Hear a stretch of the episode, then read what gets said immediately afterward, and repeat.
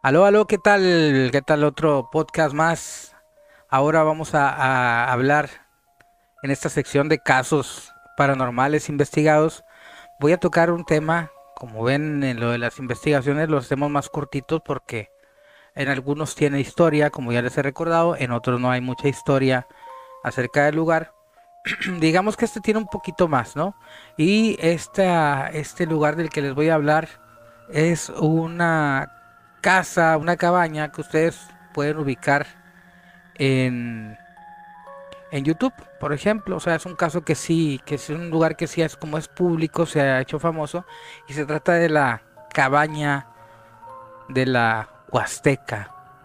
Por principio, eh, ¿qué es la Huasteca? Pues la Huasteca digamos que es un paraje, es una eh, área de, de, de esparcimiento, es donde puedes ir a hacer montañismo, son unas montañas preciosas, preciosas, preciosas. Es un lugar turístico de aquí de, de Monterrey.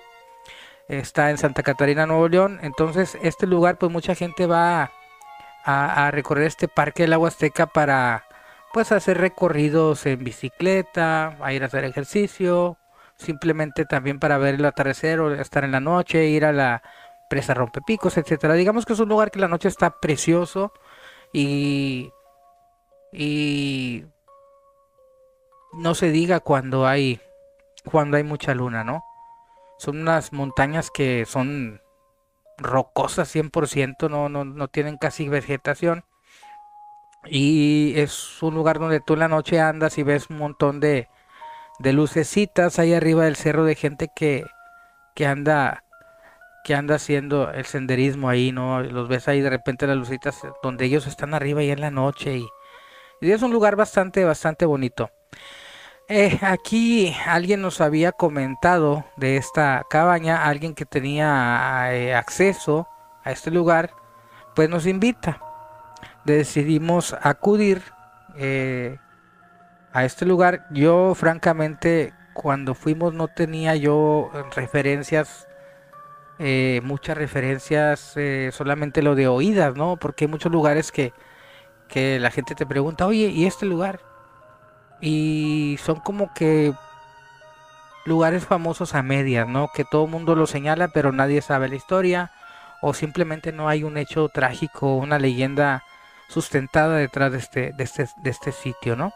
Y este fue el caso de esta cabaña.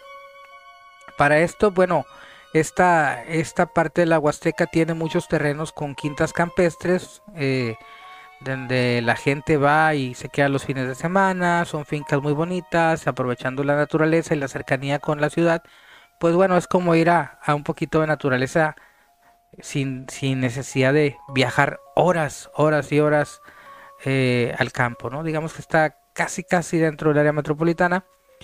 Y para accesar a este lugar, pues bueno, tuvo que tomar la carretera esta principal que atraviesa toda la Huasteca hacia otros, hacia otros eh, ejidos o, rancherías o quintas, eh, digamos que tomas una ruta que tienes que entrar, adentrarte, ¿no? Entre las montañas y es un camino de piedras, es un camino muy, muy feo, eh, muy difícil de andar. Recuerdo que cuando nosotros llegamos ahí a la carretera principal, que si es carretera, al momento que entras al acceso, de ellas es como 15, 10, 15 minutos a una distancia de, ¿qué, qué les puedo decir? Como unos eh, 4 kilómetros aproximadamente o 5. O sea, tienes que ir muy lento porque es un lugar bastante, bastante solitario, bastante remoto. Es un lugar donde está lleno de piedras, hay muchos pozos. Entonces, cuando nosotros fuimos, eh, íbamos en caravana, no íbamos uno atrás de otro hasta que llegamos a una especie de, de puerta, de portón, donde el, el primero que, que, entra, pues abre la, la, puerta, esta que está en medio del monte, está en medio de las montañas y ya, digamos que eh, dejamos los coches ahí estacionados como que en unas, en unas, eh, en una propiedad ahí que, que estaba todo oscuro. Eh, y de ahí tuvimos que caminar como otros 15 a 20 minutos eh, tuvimos que aventarnos el recorrido a pie. Para esto, como es montaña, pues eh, está todo oscuro, está todo solo, eh, casi no, casi, casi es muy, muy raro que veas un coche ahí en la noche. Y ese fue el caso de nosotros, ¿no? Digamos que ya dejamos los, los carros ahí y nos fuimos caminando por una vereda que continúa hacia hasta el fondo de las montañas. Íbamos por esta, por esta veredita caminando, caminando, caminando hasta que alguien dice, es aquí. Entonces yo, yo no, yo cuando me dicen es aquí, pues no vi nada. Yo sé, ¿a qué se refiere? No, pues tuvimos que todavía subir eh, otro camino lateral, abandonado, eh, para ir este, accesando. También ese fue otros ocho minutos más o menos en su vida. Este sí fue en su vida, en su vida, en su vida, en su vida. Eh, hasta que ya cuando vas llegando, pues ya ves una cabaña muy, que en aquel tiempo era muy bonita, ¿no? Que esta cabaña no está, lo curioso que, que, que, tiene esta cabaña es que no está a nivel del, del, piso, digamos que tiene como las cabañas de la playa, ¿no? Estas cabañas que, que tienen unos postes o unos barrotes que hacen que la, que la cabaña quede unos eh, dos metros de alto, digamos, ¿no? Cuando llegas, este, que vas llegando al lugar, pues ya ves la cabaña a lo lejos y, se ve impresionante porque se ve así muy en alto, muy bonita. Para esto cuando yo eh, vamos por esta, estas veredas, yo saco un saco un micrófono amplificado que tengo un tipo plato, un tipo plato así como que de, de parábola, ¿no? Que a donde tú diriges ese aparato, digamos que el audio se escucha muy, muy fuerte y puedes escuchar algo así en 200 metros o más, o más cercano, ¿no? ¿Para qué hice yo, para qué hice yo esto? ¿Para qué llevaba el, el aparato este eh, activado? ¿Por qué, lo saqué precisamente ahí y no dentro de la casa? Pues eh, como es una zona, eh, digamos que es, que es montaña, que es, que es monte totalmente, pues yo siempre cuando vamos a un lugar así medio inhóspito, digamos que utilizo este dispositivo para, para poder escuchar animales principalmente. Porque estas son zonas de osos, son zonas de pumas, eh, hay también de repente serpientes de cascabel o algunos algún tipo de animales. Entonces, eh, jabalís, por ejemplo, también.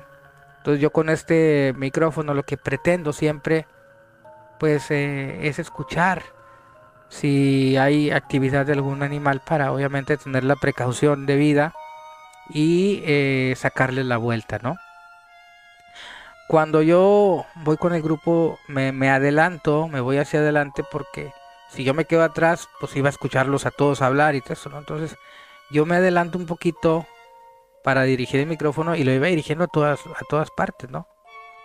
Y no, eh, afortunadamente no escuché ningún, ningún animal de peligro pero lo que sí me pareció muy curioso, que les comenté en ese momento, que, que escuchaba yo como, como voces de una mujer y de un hombre. O sea, yo escuchaba a lo lejos estar hablando. De hecho, paré al grupo que íbamos. Lo paré dos o tres veces porque les decía, a ver, párense, párense, párense.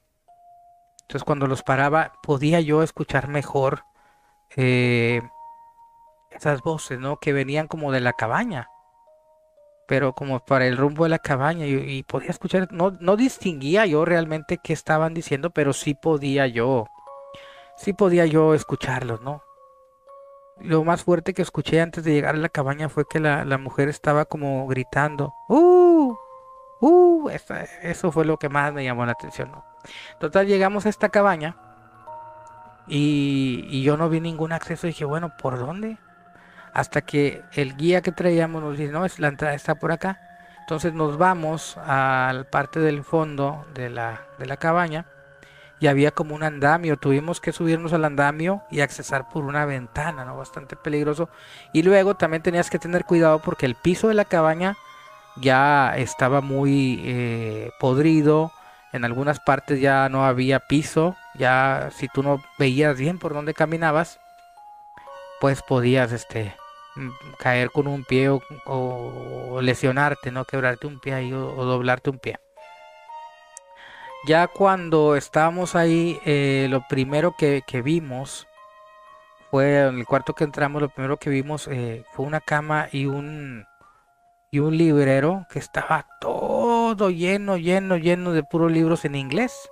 Entonces ya le pregunto yo a la persona que nos llevaba, le digo, oye, ¿y qué onda aquí? ¿Qué tú sabes de este lugar?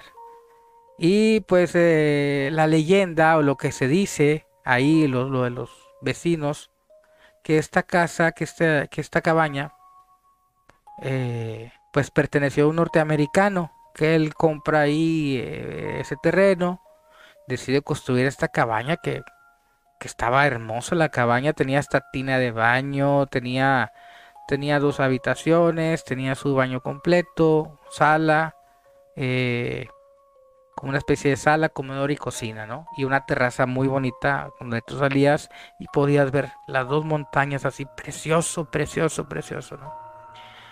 Y el vecino más cercano que se vislumbraba de ahí era aproximadamente un kilómetro, es la, la, casa más próxima, digamos, donde se veía alguna lucecita por ahí.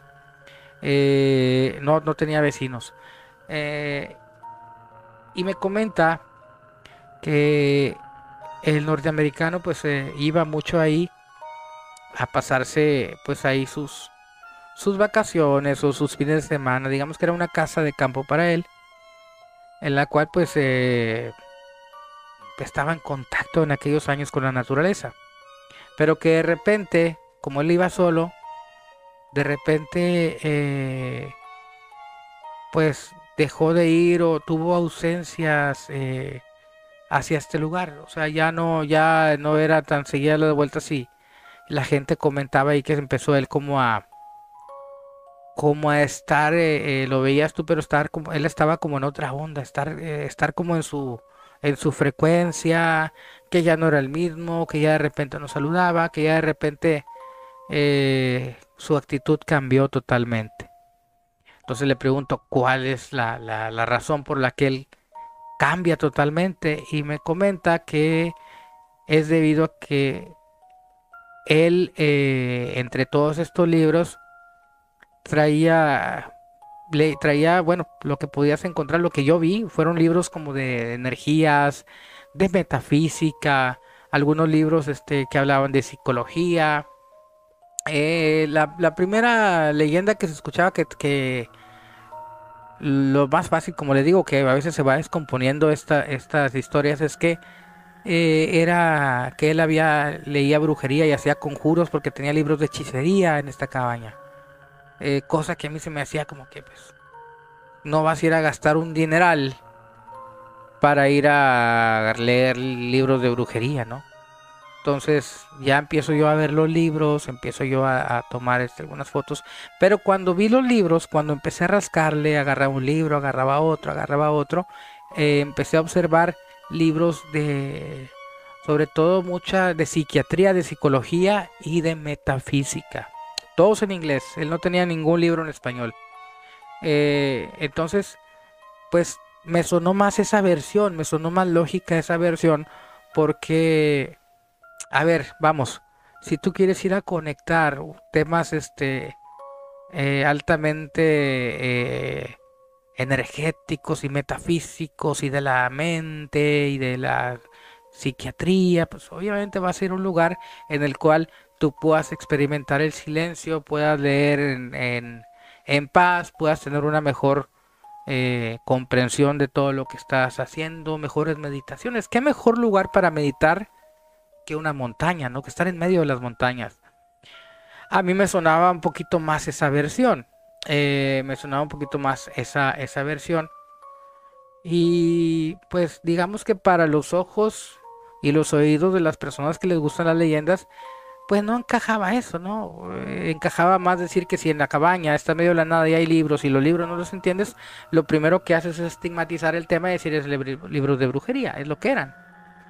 Y la realidad es que no. Yo vi libros muy buenos, autores muy buenos. Digo, no es que yo sea un experto en eso, pero, pero digamos que los, las referencias más conocidas que yo tengo de, los, de los psiquiatras que he leído, pues bueno, él, ahí tenía estos libros.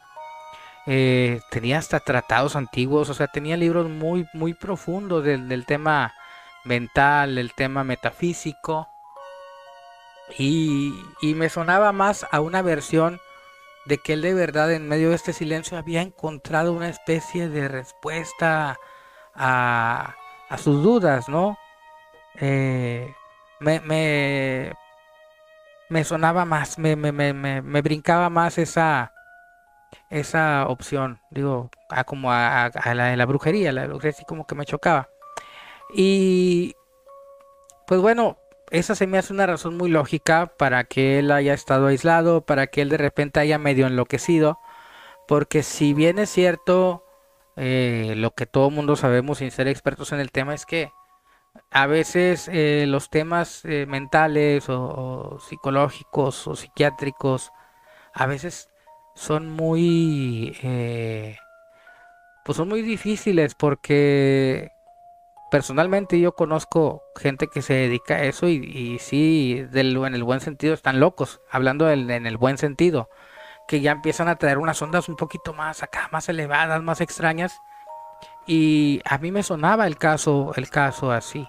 Ahora, si tú empiezas a trabajar esas cuestiones energéticas y metafísicas y mentales y, y el poder de la mente y todo esto, pues, de cierta manera entras en sintonía con ese mundillo, ¿no? Con ese mundillo, digamos que te haces un buen receptor, una buena antena. Y es cuando te empiezan a pasar cosas. Y cuando te empiezan a pasar cosas, ahí ya, digamos que ya, ya, ya empiezas a conocer la otra cara de la moneda, que esa es la que sí te vuelve de alguna manera, de alguna manera loco. Me pasó a mí, por ejemplo, ¿qué les puedo decir? Con un libro de Uspensky, un ruso. Eh, un libro de allá de, principios de, 1900 de allá este eh, donde yo iba iba leyendo este libro ya conforme lo iba leyendo yo llegó un momento en que yo volteaba para todos lados cuestionando mi realidad eh, y aceptando la idea que, que Uspensky proponía en este libro entonces eh, por eso es que inmediatamente yo yo relacioné esa sensación que yo tuve con lo que pudo haberle pasado a él. Ojo, hablo de un supuesto, hablo de un supuesto, hablo desde, desde acá, hablo de, desde, desde mi silla, hablando de, de cómo yo puedo procesar el caso eh, con las referencias que tengo. No quiero decir que esto haya sido así, pero si le damos como una hipótesis, pues yo creo que esa sería la hipótesis. Eh, ya cuando él decide ya no ir, ya abandona todo, eh, no hay, no hubo ahí mayores datos, pues la gente empieza a curiosear, ¿no? Obviamente los primeros que entran van viendo, pues encuentran todos estos libros que no entienden, obviamente, porque están en inglés. Entonces ya tú ves las portadas de los libros, ves los libros metafísicos con unas imágenes raras, de repente con animales raros, de repente con, con ondas así psicodélicas pues lo primero que, te da a pensar es que es brujería. Es como les digo, la ignorancia que, hace que, que tú le des el sentido de vida que tú tienes, ¿no? Si tu escena, si tu escena favorita de la película es el sufrimiento, tú le vas a dar eh, tono de sufrimiento a lo que tú veas en cualquier situación, ¿no? Es, vamos, esa como tú vibras es lo que estás más o menos proyectando, ¿no? Entonces, si la gente va, ve algo que no entiende, le va a dar el sentido que más les acomode. A mí me acomoda viendo, conforme viendo los libros, pues esa versión. Eh, entonces, pues ¿qué relación, qué relación tiene aquí los fenómenos paranormales? Porque en cuanto a fenomenología no fue muy fuerte, pero sí que, que, se llegan a grabar ciertas cosas. Cuando estábamos ahí dentro de la cabaña, escuchábamos que andaba gente afuera de la cabaña, que andaban caminando. Eh, Incluso en un momento yo me salgo porque escuché muchos ruidos que andaban personas abajo de la cabaña. Escuché que movían piedras, escuchaba voces. Me bajo y me pongo abajo de la cabaña y ahí empiezo a colocar la, la grabadora. Cuando yo estaba ahí a oscuras, pues sí tiene la sensación como que como que algo puede andar por ahí cerquita, ¿no? Y me cansé de tomar fotos, me cansé de ver los lugares y realmente eh, no percibí nada, o sea, visualmente no, no, no capté nada, pero sí, sí los ruidos se siguen escuchando, la sensación de que no estaba solo siempre estuvo ahí, ahí, ahí, ahí. Y eh, los, los demás compañeros también experimentaron unas sensaciones raras. Alguno de ellos sentía que lo tocaban. El vidente también en algún momento eh, sentía que al lado del sillón donde estaba pues había cosas, ¿no? Eh, no duramos así como que el gran tiempo ahí del mundo, ¿no? No duramos así el gran tiempo del mundo, duramos como una hora, hora y media. Eh, digamos porque al sitio se le acabó como estas opciones, ¿no? Como estas opciones de, de, qué más, qué más. O sea, es una cabaña, le das la vuelta rápido, la recorre rápido, le das este eh, todo rápido. Cosas curiosas que sucedieron, pues eh, una puerta, azotar una puerta de una de, una de las recámaras, eso sí, la azotaron, se activó también un sensor de movimiento, pero bueno, estamos, este, estamos ahí en, en pleno monte, ¿no? Puede ser algún animalito que haya, que haya activado en la terraza este, este sensor, ¿no? Eh, les voy a poner aquí un par de psicofonías que se captaron allí para que las escuchen, a ver qué, qué cómo les parece. ¿Estás aquí con nosotros? Presente, presente, presente. Ok, ahí dice, eh, le hace la, pregunta que si estás aquí con nosotros, una voz muy clara le contesta presente. Se escucha tres veces porque en la edición, bueno, se pone tres veces para que para que la escuche la gente. ¿Aquí estás? ¿Estás aquí? ¿Estás aquí con nosotros? Presente, presente, presente. Espero la hayan escuchado. Muy clara, muy clara, muy clara. Eh, esta, esta psicofonía presente, dice, una voz de un hombre. Realmente no podemos, eh, eh, si no tenemos así como que un sustento, como digo, para sacar conclusiones es muy pronto y es muy, es muy apresurado. Pero recuerden que no es la primera vez que, que yo he grabado voces así de claras en medio de la montaña. He grabado en ríos, en montañas, he grabado en desierto, he grabado en bosques, he grabado voces en todos lados, ¿no? Eh, he grabado en voces en todos lados y, no necesariamente digamos, oye, es que aquí no pasó nada, ¿no? Pues a lo mejor no pasó nada en el presente, pero bueno, eh, las casas y los lugares estaban ahí antes de que nosotros y nuestros abuelos, bisabuelos y tatarabuelos y tatarabuelos y bisabuelos y como decía la chilindrina, eh, pues ya antes de ellos ya había, ya había pasado gente por ahí, ya habían habido cosas, entonces realmente eh, lo importante es saber que sí se pueden grabar estos lugares.